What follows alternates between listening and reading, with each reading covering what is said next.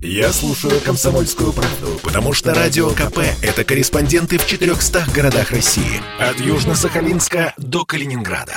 Я слушаю «Радио КП» и тебе рекомендую. Америка по-русски. Жительница США Ольга Нечаева рассказывает о своих приключениях и быте в Америке. Всем привет из Нью-Йорка. Меня зовут Ольга Нечаева. Или Ольга Нечива, как говорят американцы. Более 10 лет я живу в Америке. И сегодня расскажу, какие вопросы американцы чаще всего задают русским мигрантам.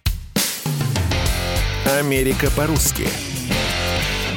Несмотря на то, что в США я переехала 10 лет назад, мой акцент меня все еще выдает, и американцы, почуя неладное, сразу начинают задавать вопросы. «Ты откуда?» Обычно я отвечаю, что из Нью-Йорка, так как давно здесь живу. Но подозрительные янки снова спрашивают, а родом-то откуда? Они думают, что я из Польши Украины, но я, конечно, признаюсь, что из России. Из какого города, части России? Забавно, что американцы, кроме Москвы и Питера, других русских городов и не знают, но все равно интересуются. Еще они слышали немножко о Сибири, но понятия не имеют, где это. Я говорю, что с Урала в России очень холодно. Приходится объяснять, что Россия большая, и в разных частях страны бывает разная погода. Больше всего американцы удивляются от того, что у нас есть лето и бывает очень жарко, а на юге может быть вообще пекло. Ты любишь водку? Ну, если русский, значит должен любить водку. Стереотипы все еще живы. Удивительно, что я знаю больше американцев, которые предпочитают водку, чем русских ценителей этого напитка. В США самая популярная водка столичная.